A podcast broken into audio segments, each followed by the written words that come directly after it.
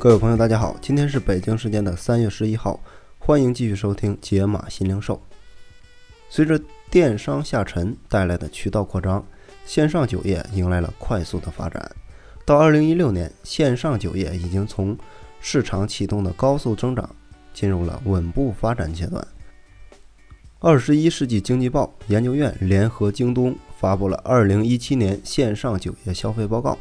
这也是国内首份面向酒企和酒商的数据报告。报告以京东酒业电商消费大数据为样本，以地域发展特征为主要突破口，从用户画像、消费地域差异、进出口消费、产品评价体系等多个维度进行分析，建立区域酒水消费评价体系，评估各地市场的发展潜力。并深度解读了线上酒业的格局与发展趋势。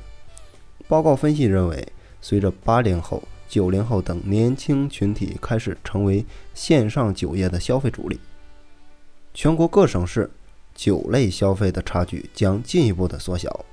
高端高频消费者也会越来越多的在一线城市周边地区以及其他二三线城市出现。同时，由于电商带来各品牌大量非对称性的竞争机会，未来将会有更多的品牌通过线上发力获取高增长，尤其是新兴品牌。报告显示，对于酒业整体规模而言，四大一线城市仍占据市场份额的领先位置，但随着线上酒业在全国范围内的铺展，一线城市的市场份额已经从2015年的百分之三十五下降到。百分之三十二，排名前十的省份份额从百分之四十九下降到百分之四十五。一二线城市的线上酒业销售额，全国的占比差距正在不断的缩小。其中，苏州和成都在前十城市中销售额全国占比罕见的不降反升。从发展速度来说，京东大数据显示。所有城市的销售额均呈现了正增长的态势，但由于发展速度的差异，各城市线上酒业市场规模、全国占比变化较大。其中，强二线城市和一线城市周边的城市群成为了线上酒业发展最快的城市，比如福州、保定、贵阳、珠海、沧州、廊坊、哈尔滨和沈阳等，位列发展速度前十的城市。此外，报告还通过分析各省消费数据，以及各省的消费能力和偏好，建立了消费矩阵，分析各省酒类的消费类型。以白酒为例，全国三十一个省市当中，江苏、湖北、新疆和内蒙古四个省份，其消费者的白酒消费能力和消费意愿均处于全国的前十六名，属于白酒消费的理想市场。与江苏相比，北京、上海的消费者虽然在消费能力上更为强劲，但白酒消费总量也同样位居于全国的前列。但这些发达地区的线上酒业市场发展更加成熟，酒的品类和酒的品牌消费更加的多元化，消费者对于白酒的偏好处于全国的后半位置。通过报告的分析认为，对于一线城市，应该针对性的发展具有特色的中高端白酒，比如河南、河北、山西、江西、山东等省份，其消费者对白酒的偏好程度较高，但消费能力偏弱，更适合中低价酒的销售。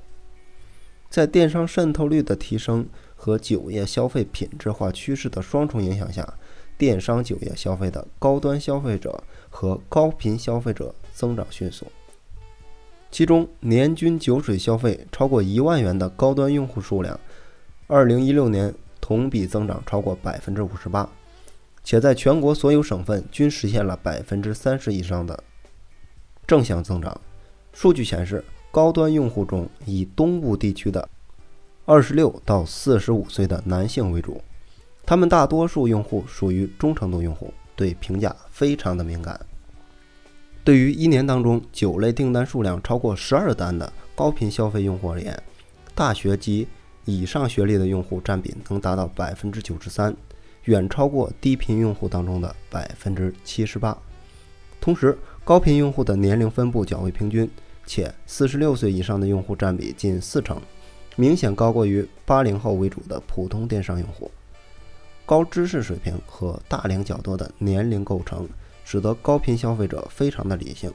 对促销和评价不敏感的用户只占到了百分之三和百分之三十七，远低于低频用户的百分之二十四和四十九。而就地域分布而言，高端用户主要是分布在北京、广东、上海、江苏和山东等东部区域经济发达的地方；高频用户同样集中在上述的五大东部省市，但各省市的用户规模差距正在缩小。北京、广东、上海、江苏的高频用户全国占比均有所下滑，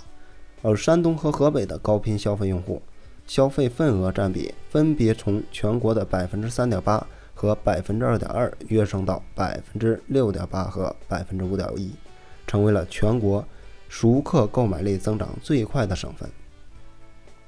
二零一六年，京东线上销售酒类品牌数增长超过百分之二百零九，比二零一五年的百分之一百二十四的增速进一步扩大。其中，红、白、洋、皮、黄五大酒类品牌。的数量增长超过了百分百，而葡萄酒的品牌数量增长超过了百分之二百六。众多品牌的加入，使得线上酒业市场的竞争尤为的激烈。从市场份额来看，五粮液、茅台、洋河、泸州老窖、牛栏山分别占据白酒的前五位。而洋河和牛栏山这个北方品牌的崛起，被认为是电商带来的重大变化之一。啤酒方面，哈尔滨啤酒和青岛啤酒仍然占据了最大的市场份额。而与线下市场不同的是，凯尔特人、爱士堡、瓦伦丁等德国品牌的迅速崛起，进入了前五名。葡萄酒方面，在长城、张裕等国产品牌进入销售额前五的同时，电商海外直采占比也持续升高。来自智利和澳大利亚的三个品牌进入葡萄酒消费。当中的榜单前五名。值得关注的是，一些重视互联网渠道的小众新兴品牌，在线酒业的销量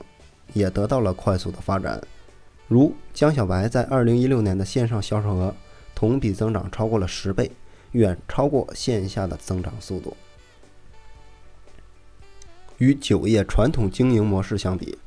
电商在具备了相对便捷、渠道链条短。进入成本低等显著优势的同时，也具备着竞争更直接、对手更多元的特点。因此，报告判断，随着线上酒业市场的逐步成熟，线上酒业的渠道竞争也将进入白热化的阶段。一旦错过了这一时期，酒业企业的后续竞争可能会比其他线下的竞争更为激烈。以上就是咱们今天的内容。欢迎各位朋友在下方的留言区进行留言互动。